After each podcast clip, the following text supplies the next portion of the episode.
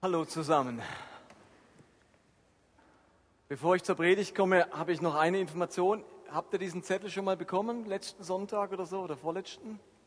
Pilgern wird, glaube ich, schon mal verteilt.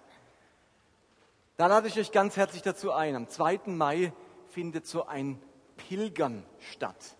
Das ist, das stammt von der Bewegung Miteinander für Europa. Da sind wir als Gemeinde ein Teil davon.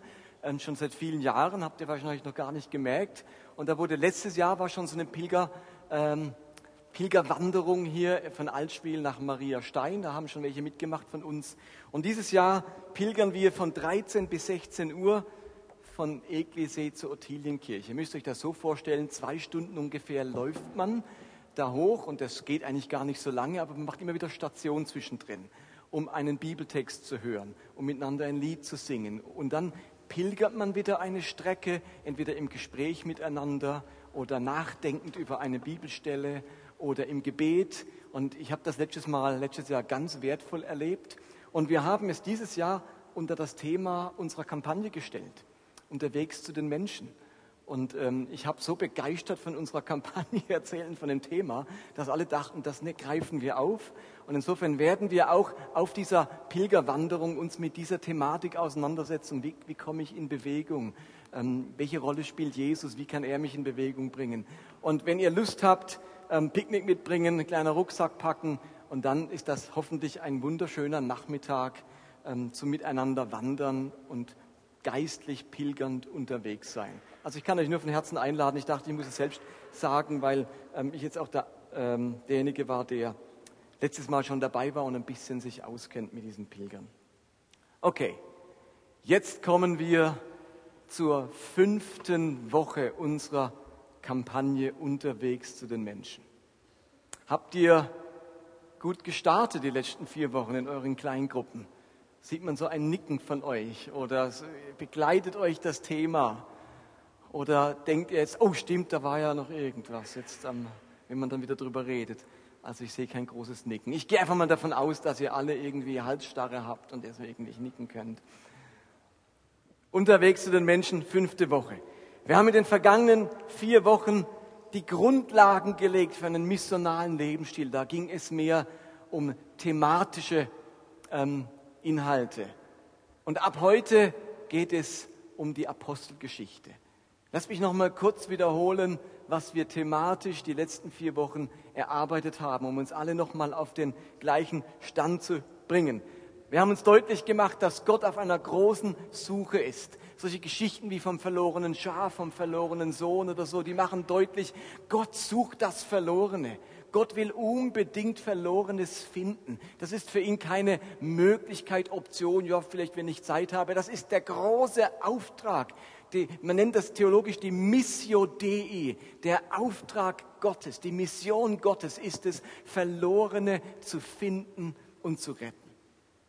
In der ganzen Kirchengeschichte sind sich Christen dieser Missio Dei, dieses großen Auftrages bewusst. Gott ist auf einer Suche.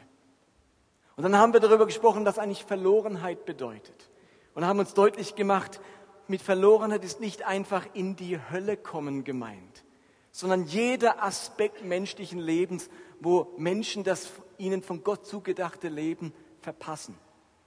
Ich kann das Ziel im Leben verlieren, die Perspektive, ich kann die Hoffnung verlieren, ich kann das richtige Maß im Leben verlieren. So vieles kann man verlieren.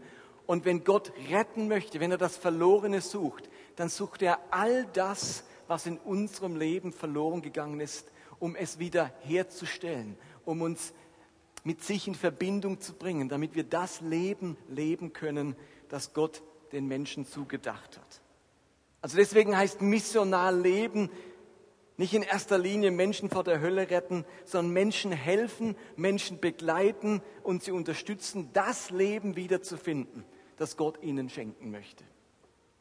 Dann haben wir uns deutlich gemacht, dass jeder Jünger und jede Jüngerin Jesu einen Auftrag bekommen hat, nämlich Teil dieser Missio Dei, dieser Mission Gottes zu werden.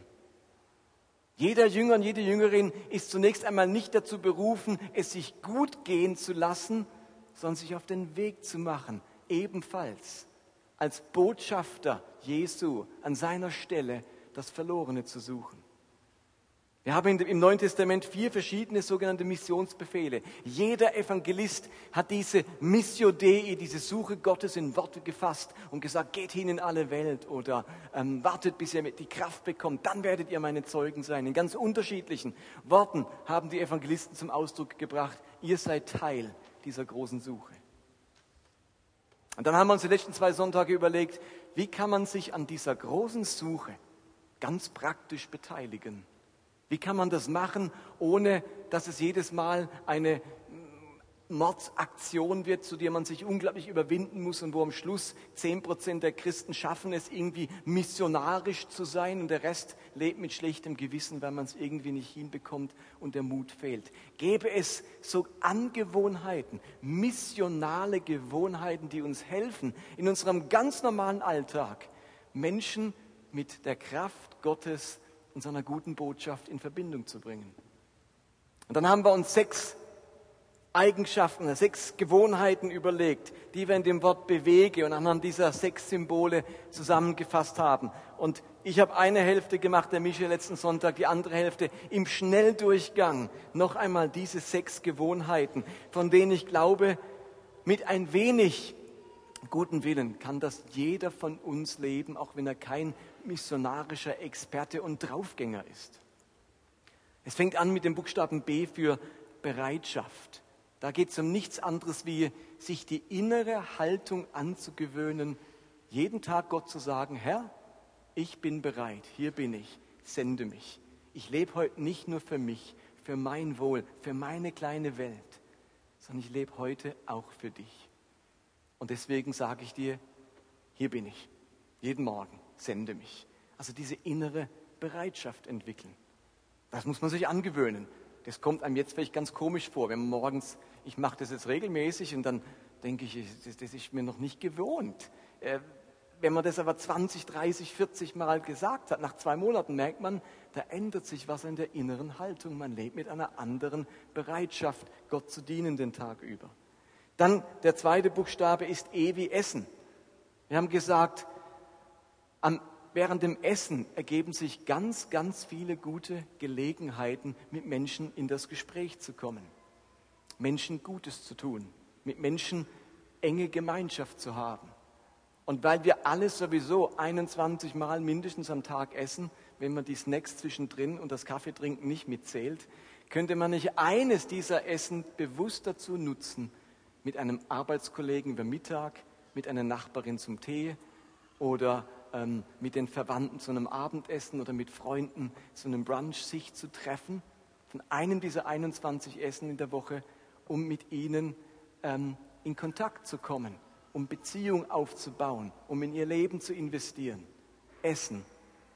Das nächste sind Werke. W wie Werke. Da geht es um nichts anderes wie, ich versuche durch Kleinigkeiten in meinem Alltag für andere ein Segen zu sein. Durch gute Werke durch Taten der Hilfsbereitschaft, durch praktische Großzügigkeit mache ich anderen deutlich, ähm, dass ich von der Liebe Gottes etwas weitergeben möchte und ein Segen sein will. Und dann hat Michel letzten Sonntag über die anderen drei Buchstaben gesprochen, E wie erzählen. Da geht es darum, dass ich mir angewöhne, wenn sich die Gelegenheit bietet und wenn Menschen durch mein Leben ins Fragen kommen, dass ich Ihnen meine Geschichte erzähle, wie ich diesen Retter erlebe, wo er mich in meiner eigenen Verlorenheit gerettet hat und dass ich seine Geschichte erzähle, von Gottes Liebe und von Gottes guter Nachricht erzähle. Dann ging es um Gebi Gebet. Da geht es darum, dass ich mir vornehme, einmal am Tag für eine Person eine Minute zu beten. Für eine Person eine Minute am Tag, einmal am Tag zu beten, damit sie Jesus finden kann. Und haben wir eh wie einladen, da geht es am Ende darum, irgendwann muss der Moment kommen, wo wir Menschen ganz bewusst einladen in christliche Gemeinschaft. Ihr Lieben, es darf uns nicht passieren, dass wir etwas von dieser entscheidenden Botschaft des Evangeliums, nämlich dass es um ein Miteinander geht, um Gemeinschaft mit Gott und miteinander auflösen und Glaube zu etwas rein individuellem wird. Hauptsache, du findest deinen Retter. Am Ende muss ein Mensch eingeladen werden in unsere Gemeinschaft.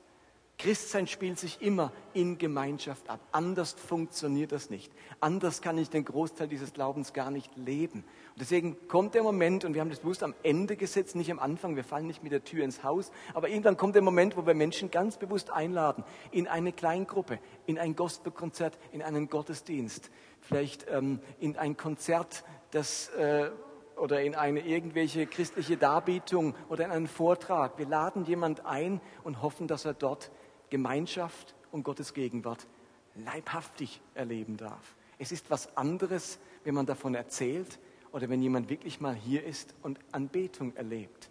Dann glauben wir, jetzt kann Gott etwas tun, das wir alle nicht tun können.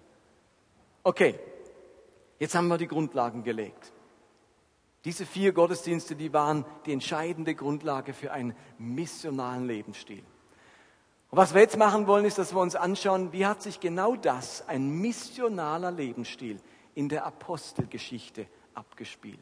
Also in der Geschichte, die von den ersten Christen erzählt. Wie haben die das gemacht? Wie hat Gott das mit ihnen gemacht? Und ich würde gerne einsteigen mit einem Text aus Apostelgeschichte Kapitel 8, Verse 1 bis 13. Ich lese euch mal diesen Text vor. Da heißt es, Saulus aber war mit der Hinrichtung des Stephanus voll und ganz einverstanden. Noch am selben Tag brach über die Gemeinde in Jerusalem eine schwere Verfolgung herein. Alle, die an Jesus glaubten, flohen und zerstreuten sich über das ganze Gebiet von Judäa und Samaria. Nur die Apostel blieben in Jerusalem zurück. Einige gottesfürchtige Leute kamen und bestatteten Stephanus unter lautem Klagen. Saulus zog durch die ganze Stadt und versuchte, die Gemeinde mit allen Mitteln zu vernichten. Er ging von Haus zu Haus und zerrte Männer und Frauen heraus und ließ sie ins Gefängnis werfen. Die Christen, die aus Jerusalem geflohen waren, machten überall, wo sie hinkamen, das Evangelium bekannt. Unter ihnen war auch Philippus. Er ging in die bedeutendste Stadt von Samarien und verkündigte dort, dass Jesus der Messias, also der Retter ist. Scharen von Menschen hörten ihm mit ungeteilter Aufmerksamkeit zu. Sie waren beeindruckt von dem, was er sagte, und das umso mehr, als sie die Wunder miterlebten, die durch ihn geschahen. Bei vielen Besessenen fuhren die bösen Geister aus. Sie verließen ihre Opfer mit lautem Geschrei. Auch zahlreiche Gelähmte und Verkrüppelte wurden geheilt. In der ganzen Stadt herrschte große Freude.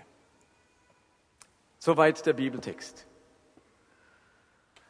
Unsere Geschichte, dieser Text beginnt damit, dass einer der ganz frühen Christen, nämlich Stephanus, durch die Hilfe durch die böse Absicht des Paulus hingerichtet wurde. Also nach dem Tod Jesu hat sich die Gemeinde in Jerusalem relativ schnell ausgebreitet und es kam ziemlich bald zur ersten Verfolgung. Eine große Krise über diese erste Gemeinde und es kam zur ersten Hinrichtung. Jetzt wurde es ernst. Also jetzt haben sie nicht nur Jesus hingerichtet, sondern nur kurz darauf wurde der erste Nachfolger Jesu hingerichtet. Also nach Jesus ist Stephanus der zweite christliche Märtyrer der Kirchengeschichte.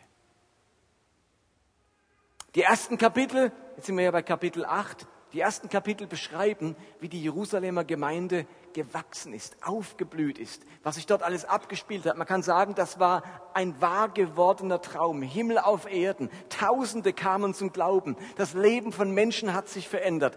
Arme wurden versorgt. Es entstand eine richtig sozialdiakonische Arbeit, gelebte Nächstenliebe. Niemand musste irgendwie Not leiden. Alle waren füreinander da. Das Leben, die Lehre Jesu wurde treu weitergegeben und vermittelt. Die ersten Christen lebten in täglicher Gemeinschaft und waren ein Herz und eine Seele. Diese erste Gemeinde in Jerusalem ist quasi das Modell, der Prototyp für Gemeindebau und Gemeindeleben schlechthin. Besser geht es nicht, als was wir hier in der Apostelgeschichte erleben. Die erste Gemeinde war der absolute Hammer. Ich meine, der Traum, wenn, wenn wir uns irgendwo hinwünschen könnten in die beste Gemeinde aller Zeiten, dann wäre das die Apostelgeschichte 2 Gemeinde gewesen, diese, die in Kapitel 2 beschrieben wird, wie ich sie gerade eben euch beschrieben habe. Und jetzt geschieht etwas. Diese Gemeinde hat sich etabliert, die hat mehrere tausend Mitglieder. Einmal kommen 3000 zum Glauben, dann kommen mal 5000 zum Glauben. Wir können davon ausgehen, das waren sicher um die 10.000 Menschen in dieser Jerusalemer Gemeinde. Ein Herz und eine Seele, eine unglaubliche Schlagkraft, so viele hingegebene Christen, die Jesus noch unmittelbar kannten, die ihren Besitz hergeben. Was für eine Schlagkraft. Und jetzt geschieht etwas.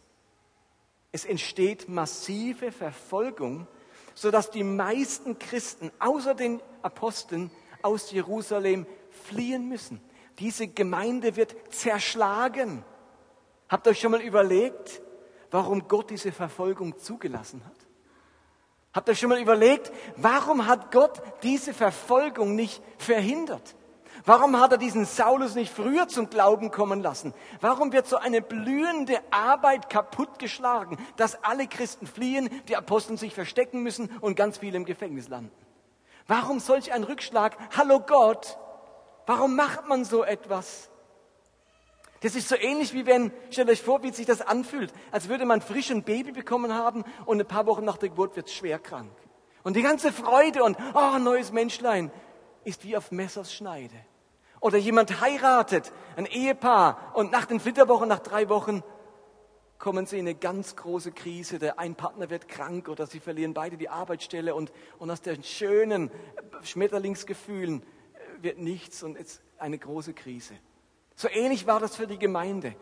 Die blüht auf, da, da geht's rund, Gottes Geist ist am Wirken und jetzt wird alles kaputtgeschlagen von diesem Paulus und seinen Konsorten. Warum lässt Gott das zu? Habt ihr euch das schon mal überlegt? Für Gott wäre es doch eine Kleinigkeit gewesen, den Paulus vorher zu bekehren. Ich meine, er hat ihn doch sowieso bekehrt. Er, er, er fällt nieder, Jesus erscheint ihm, sagt, hallo Gott, Timing, alles eine Frage vom Timing. Wie, wie wäre es mit ein paar Wochen vorher gewesen, bevor die Jerusalemer Gemeinde kaputt ist?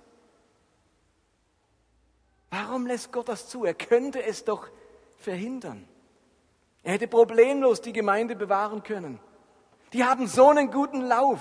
Da geht die Post ab. Da darf man doch jetzt nicht stören durch Verfolgung. Was ist denn das für eine Strategie, wenn man die Welt erobern will? Die Christen sollen doch von ihrem Glauben erzählen. Da ist doch kontraproduktiv, wenn man für sein Glaubensbekenntnis verfolgt wird. Aber ihr Lieben, Gott geht tatsächlich einen anderen Weg, um seine Nachfolger missionarisch zu machen. Er geht einen anderen Weg. Und das spiegelt sich wunderbar wider im Gebet der ersten Christen auf diese Verfolgung. Die reagieren mit Gebet und in dem Gebet lesen wir jetzt nun was ganz Interessantes. Sie werden verfolgt, und nun heißt es, höre nun her, wie sie uns drohen. Gib uns deinen Dienern und Dienerinnen die Kraft, deine Botschaft mutig und offen zu verkündigen. Hilf uns dabei, strecke deine Hand aus und heile Kranke und lass staunenerregende Wunder geschehen durch den Namen deines heiligen, bevollmächtigten Jesus.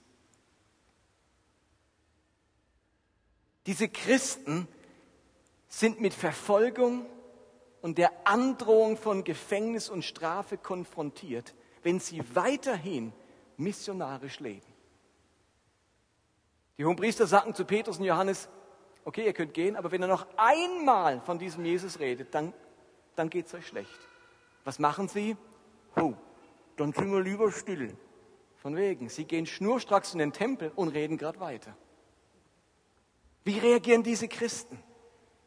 Ihr Gebet hätte doch auch ganz anders klingen können. Lasst uns mal ehrlich sein. Wie hätte unser Gebet geklungen?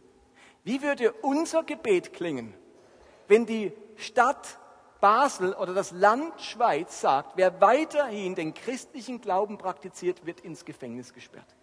Wie würde unser Gebet aussehen? Es könnte zum Beispiel so aussehen. Höre nun Herr, wie sie uns drohen und überwinde unsere Feinde. Schenk uns den Sieg und ein ruhiges Leben. Lass die Umstände sich so entwickeln, dass wir möglichst einfach und gefahrlos von Jesus erzählen können. Ich würde für die Obrigkeit beten, dass sie sich beruhigen und dass sie Einsicht haben und dass, dass alles wieder reibungslos läuft. So haben die nicht gebetet. Vielmehr beten sie um die Kraft, um den Mut und die Kühnheit, trotz schwieriger Umstände weiterhin die Botschaft zu verkündigen. So haben die gebeten. Die haben die Lösung nicht darin gesehen, dass Gott geeignete Umstände schafft, sondern in der Vermehrung ihres Mutes und ihrer Kraft. Und ich merke, wie ich immer wieder darum bete, dass Gott die Umstände geeignet macht, damit es für mich möglichst reibungslos läuft, was auch immer ich tun will für Gott. Ich bete wahnsinnig an den Umständen rum. Und diese Christen, wisst ihr, an was die rumbeten? An ihrem Herzen beten die. Mach uns mutig, mach uns kühn, nimm uns die Angst. Die beten nicht für die Umstände, die beten für den Umstand ihres Herzens. Das ist eine ganz andere Perspektive. Sie haben nicht an äußerlichen Faktoren angesetzt, sondern an ihren innerlichen. Sie erwarteten keine Veränderung der anderen, sondern die Veränderung von sich selbst, um weiterhin missionarisch zu bleiben. Wir beten so schnell um offene Türen, um möglichst geeignete Umstände, dass die Menschen wahnsinnig offen und bereitwillig sind und dass jedes Hindernis aus dem Weg geräumt wird. Das war nicht der Ansatz dieser ersten Christen. Die sagten sich, das eigentliche Hindernis, das bin ich, das ist meine Feigheit, das ist meine Menschenfurcht, alles andere ich nehme es, wie es kommt. Was es braucht, ist die Veränderung hier drin. Und bei mir erlebe ich das oft ganz andersrum. Ich versuche mir die Umstände und die Situation günstig zu beten, sodass ich eben gerade wenig Kraft und wenig Mut und wenig Kühnheit dazu brauche. Wir wünschen uns Umstände, die es uns sozusagen unglaublich billig und angenehm machen, missional zu leben, sodass man es gar nicht recht merkt. Die ersten Christen beten sich nicht die Umstände zurecht, sie beten sich ihr Herz zurecht. Ein Herz erfüllt mit Kraft, mit Initiative, frei von Menschenfurcht, mit Mut und Risikobereitschaft. Und genau, ihr Lieben, genau das ist es, worauf Gott dann mit seinem Geist antwortet. Es heißt dann im Anschluss an dieses Gebet in Vers 31, nachdem sie in dieser Weise gebetet hatten, oder eben nicht in der anderen Weise, in dieser Weise, bebte die Erde an dem Ort, an dem sie versammelt waren. Sie wurden alle mit dem Heiligen Geist erfüllt und verkündeten die Botschaft Gottes weiterhin frei und unerschrocken. Der Geist Gottes ist nicht gekommen und hat den Hohen Rat oder Herodes oder den Statthalter beruhigt, sondern er hat die Herzen der Christen gestärkt und mutig gemacht. Ich weiß nicht, ob etwas passiert wäre, wenn sie darum gebeten hätten, komm mit deinem Geist, lass die Städte erbeben und beruhige Herodes und beruhige den Hohen Rat. Ich vermute, es wäre nichts passiert. Aber wer so betet, wie auch immer die Umstände sind, mach mich mutig, gib mir Kühnheit, befreie mich von Angst. Darauf hat Gott geantwortet. Das ist also das erste, ihr Lieben, was wir aus der Postgeschichte und aus der beginnenden Verfolgung lernen. Gott ist mehr daran interessiert, unsere Herzen kraftvoll und mutig für sein Evangelium zu machen, als die Umstände besonders günstig und geeignet zu machen. Hallo, habt ihr das gehört? Das lernen wir aus dieser Verfolgungssituation. Und darum macht es wenig Sinn, ständig auf bessere Umstände zu warten, auf bessere missionale Gelegenheiten. Wir sollten vielmehr Gottes Geist bitten, uns in guten und in widrigen Umständen kraftvoll und mutig zu machen und uns davor bewahren, die Hände in einen missionalen, die Hände in den, ähm, in den Schoß zu legen, wenn es um einen missionaren Lebensstil geht und die Umstände nicht so geschickt sind. Paulus hat das aufgegriffen, diesen Gedanken, und hat Timotheus Folgendes geschrieben. Timotheus war nämlich in der Situation, da waren die Umstände sehr ungünstig, sehr schwierig und er wollte den Mut verlieren. Timotheus hatte die konkrete Berufung, ein Evangelist zu sein. Und dann schreibt ihm Paulus in 2 Timotheus 4, Vers 2, verkündige den Menschen die Botschaft Gottes, gleichgültig, ob es ihnen passt oder nicht. Luther sagt, stehe dazu, zur Zeit oder zur Unzeit. So ein Lutherwort, Unzeit, damit wir sagen, ob die Umstände gut oder schlecht sind, ob es Zeit dafür ist oder Unzeit, steh dazu, verkündige es. Die Umstände sind nicht so wichtig wie deine innere Haltung und deine Kraft. Das ist also der erste Grund, warum ich glaube, dass Gott Verfolgung zugelassen hat, weil er mehr daran interessiert ist, was sich in unserem Herzen an Mut und Kraft und Kühnheit entwickelt, als an Umständen. Ich glaube, es gibt aber noch einen zweiten Grund, warum Gott diese Verfolgung nicht verhindert, sondern zugelassen hat. Wir lesen, ich lese nochmal Vers 8, äh, Kapitel 8, Vers 1. Nachdem am selben, noch am selben Tag brach über die Gemeinde in Jerusalem eine schwere Verfolgung herein. Alle, die an Jesus glaubten, flohen und zerstreuten sich über das ganze Gebiet von Judäa und Samarien. Warum lässt Gott zu, dass diese Gemeinde sich so radikal verkleinert, bis auf einen winzigen Rest in Jerusalem und alle anderen im Land zerstreut wurden? Ich glaube, dass die Gefahr sehr groß war, dass es die Christen in Jerusalem viel zu gemütlich hatten. Dort war man versorgt. Man hatte die besten Lehrer, die man sich vorstellen konnte. Man wurde direkt von den zwölf Aposteln unterrichtet. Wo wir, also, wo will man denn sonst hingehen? Überall ist schlechter. Wo will man denn sonst hin? Es herrscht eine wunderbare Einheit. Es herrscht Harmonie so ein bisschen wie Himmel auf Erden. Und man hatte Gunst beim ganzen Volk. Das Christentum in Jerusalem, das war so schön, dass die Gefahr groß war, dass kaum einer Jerusalem verlassen wollte, um irgendwo anders hinzugehen und dort Gemeinde zu bauen. Es ist diese alte, gefährliche Haltung von Christen, dort ihre Zelte aufschlagen zu wollen, wo es am gemütlichsten und am lehrreichsten und am sichersten ist. Erinnert ihr euch an Petrus und Johannes auf dem Berg der Verklärung und Jakobus, wo sie Gott so nah erleben? Die Wolke kommt, Elia erscheint, Mose. Besser geht's nicht. Mose und Elia, ich meine, die zwei Stars des Alten Testaments treten auf. Jesus wird verklärt. Und dann sagt Petrus, und ich entdecke diese Reaktion in mir andauernd. Herr, hier ist's richtig gut. Lass uns drei Hütten bauen. Dir eine, Mose eine, Elia eine. Und dann hört es nie auf hier oben. Und wir können dann immer klopfen, hallo Mose, hallo Elia, dann können wir dort Kaffee trinken und dann sitzen wir bei, bei dir am Tisch und dann bei Mose am Tisch und dann erzählt er uns wieder die Stories und dann wird wieder irgendwie ein Wunder getan. Hier ist gut sein, Herr. Lass uns drei Hütten bauen.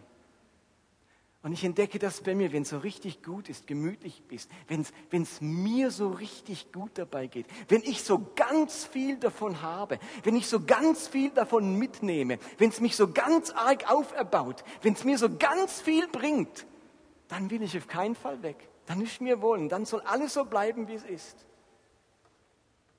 Heißt es bei uns nicht oft so, ich gehe in die Gemeinde, die mir am meisten bringt und am wenigsten abverlangt? Ich gehe an den Ort, der am nettesten, am freundlichsten, am hilfsbereitesten wirkt. Ich verweile dort, wo ich die beste geistliche Nahrung bekomme und meinen eigenen Glauben am besten hegen und pflegen kann. Diese Gefahr, die bestand bereits bei den Christen in Jerusalem. Und diese Gefahr besteht noch heute. Ich konzentriere mich vor allem auf das Schöne, auf das Wohlige, auf das, was mein persönliches und geistliches Wohlbefinden fördert. Und dort richte ich mich häuslich ein. Und offensichtlich war das in Jerusalem so stark ausgeprägt, dass Gott Verfolgung zuließ, um diese Gemeinde zu zerstreuen. Er reißt diese innige, herzliche und leider auf sich fixierte Gemeinschaft auseinander, weil ihm die Ausbreitung des Reiches Gottes wichtiger ist als das maximale Wohlbefinden seiner Nachfolger. Habt ihr das gehört? Ich glaube, keine Minute dass die Verfolgung in Jerusalem ein böser Schicksalsschlag war, der für Gottes Reich ganz unerwartet kam und einen schweren Rückschlag bedeutet hat. Dem war nicht so. Denn jetzt, mit der Zerstreuung der Christen, verwirklicht sich der große Missionsbefehl und es beginnt die Weltmission. Jetzt geht es los. Und ihr Lieben, die ernste Frage an uns alle ist, ob ich mich von alleine aufmache, unterwegs zu den Menschen zu sein oder ob Gott nachhelfen muss. Steht ihr den Gedanken? In Jerusalem musste Gott nachhelfen. Die sind wie von alleine nicht auf die Idee gekommen. Jesus sagte, fangt an in Jerusalem, Judäa, Samaria bis ins Ende der Welt. Und wir haben so lange in Jerusalem verweilt, bis sie einen Schubs in den dritten Hintern bekamen. Und dann gingen die ersten nach Samaria, Philippus. Und der nächste ging nach dort und nach dort und nach dort. Aber ohne diesen Schubs sind wir alle in Jerusalem geblieben. Da war es so schön.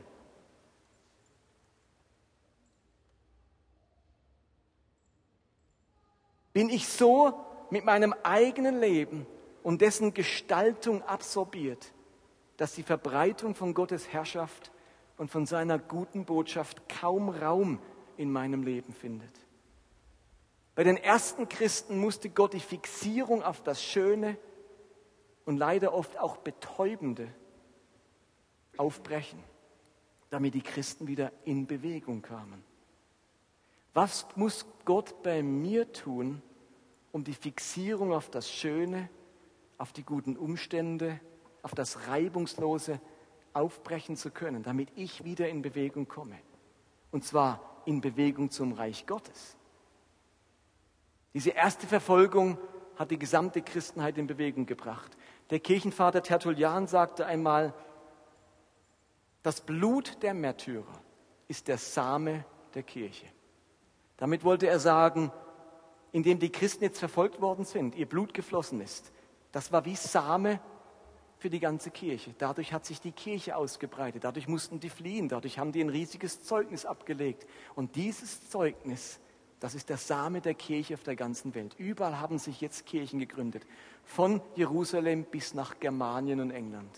Überall wurden Gemeinden gegründet durch das Blut der Märtyrer, durch Christen, die verfolgt wurden. Gott ist seine große Suche, seine Missio Dei und unsere Beteiligung daran so ernst, dass er nicht zulassen möchte, wenn wir uns von dieser Suche ausklinken wollen. Die ersten Christen haben das verstanden, die haben das kapiert. Und ihre Reaktion auf die Verfolgung, die ist spannend. Es heißt in Vers 4, die Christen, die aus Jerusalem geflohen waren, waren so eingeschüchtert, dass sie nie mehr etwas sagten und sich nur noch darum kümmerten, möglichst sicher zu leben. Die Christen, die aus Jerusalem geflohen waren, machten überall, wo sie hinkamen, das Evangelium bekannt. Ist doch erstaunlich. Bitte stellt euch einen Moment vor. Diese Christen mussten fliehen. Die haben nicht ihren Umzug geplant. Versteht ihr? Das ist doch ein Riesenunterschied. Ach, oh, schön in Samaria. Mensch, das hat sich gelohnt, dass wir umgezogen sind. Direkt an ein Plätzchen am Meer. Ach, das ist ein schöner Umzug. Jetzt fühle ich mich so richtig happy hier. Jetzt kann ich wieder anfangen zu evangelisieren. Nein, die sind nicht umgezogen. Die waren auf der Flucht, ihr Leben. Auf der Flucht. Und was Flucht bedeutet, merken wir momentan in diesen Tagen mehr denn je. Es gab noch nie so viele Flüchtlinge wie 2014. Stellt euch vor, ihr müsstet fliehen aus eurer Heimatstadt und landet jetzt in einer anderen Stadt, in einer anderen Provinz, in unserem Fall in einem anderen Kanton oder Bundesland oder sogar vielleicht in Deutschland.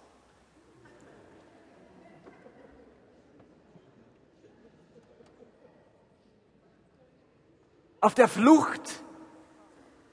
Meine natürliche Reaktion wäre es doch, jetzt erst einmal alles zusammenhalten. Jetzt geht's um mich. Jetzt muss ich für mich, für meine Familie sorgen.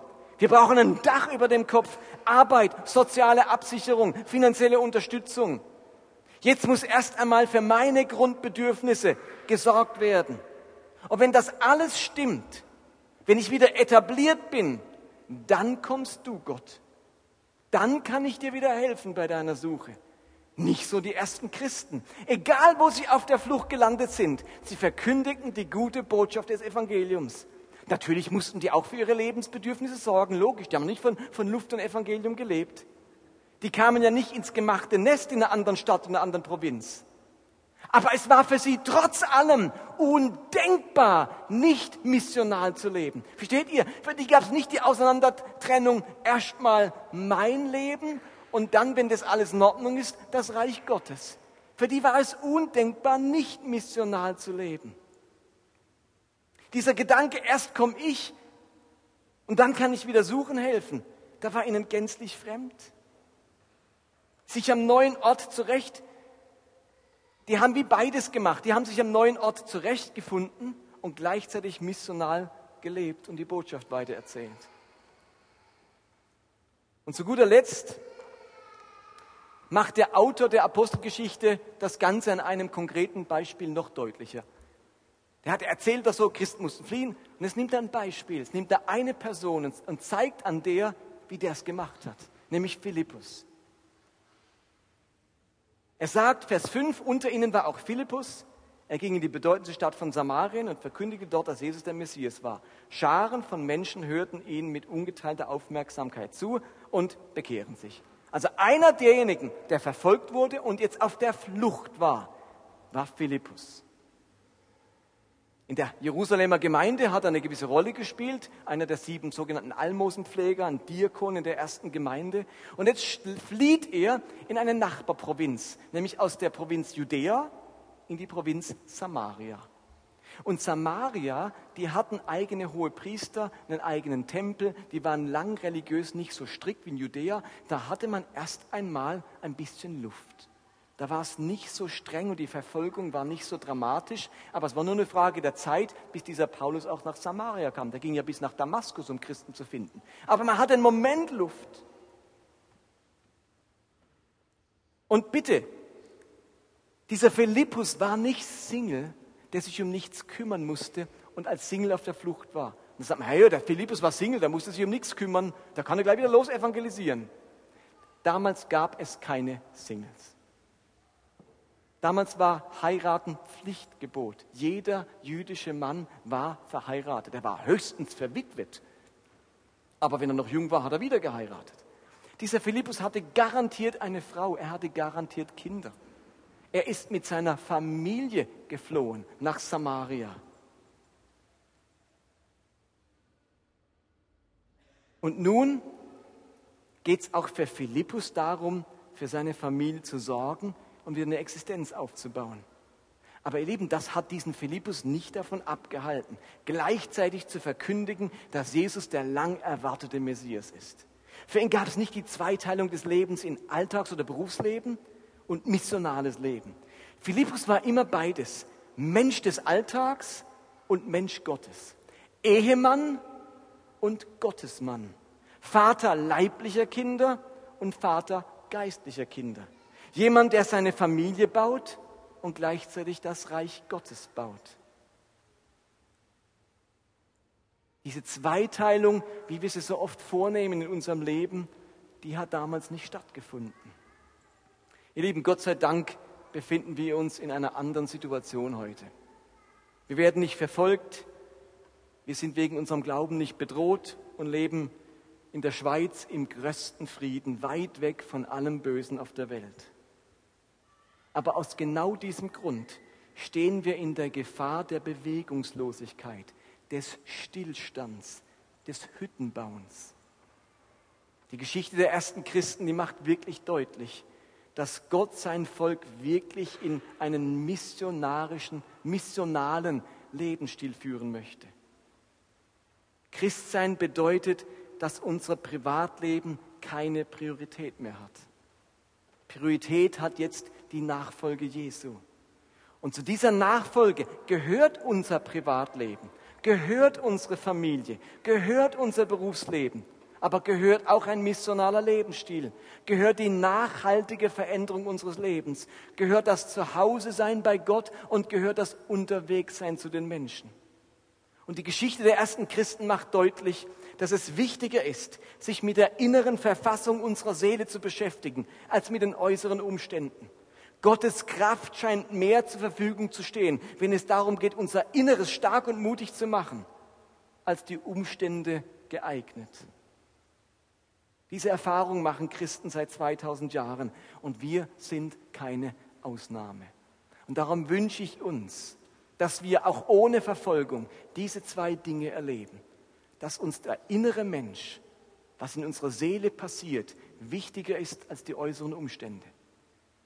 Und zweitens, dass wir in Bewegung kommen, an Gottes Reich bauen und nicht am Hütten bauen sind und es uns zu gemütlich machen, bloß weil wir es so wunderschön hier haben.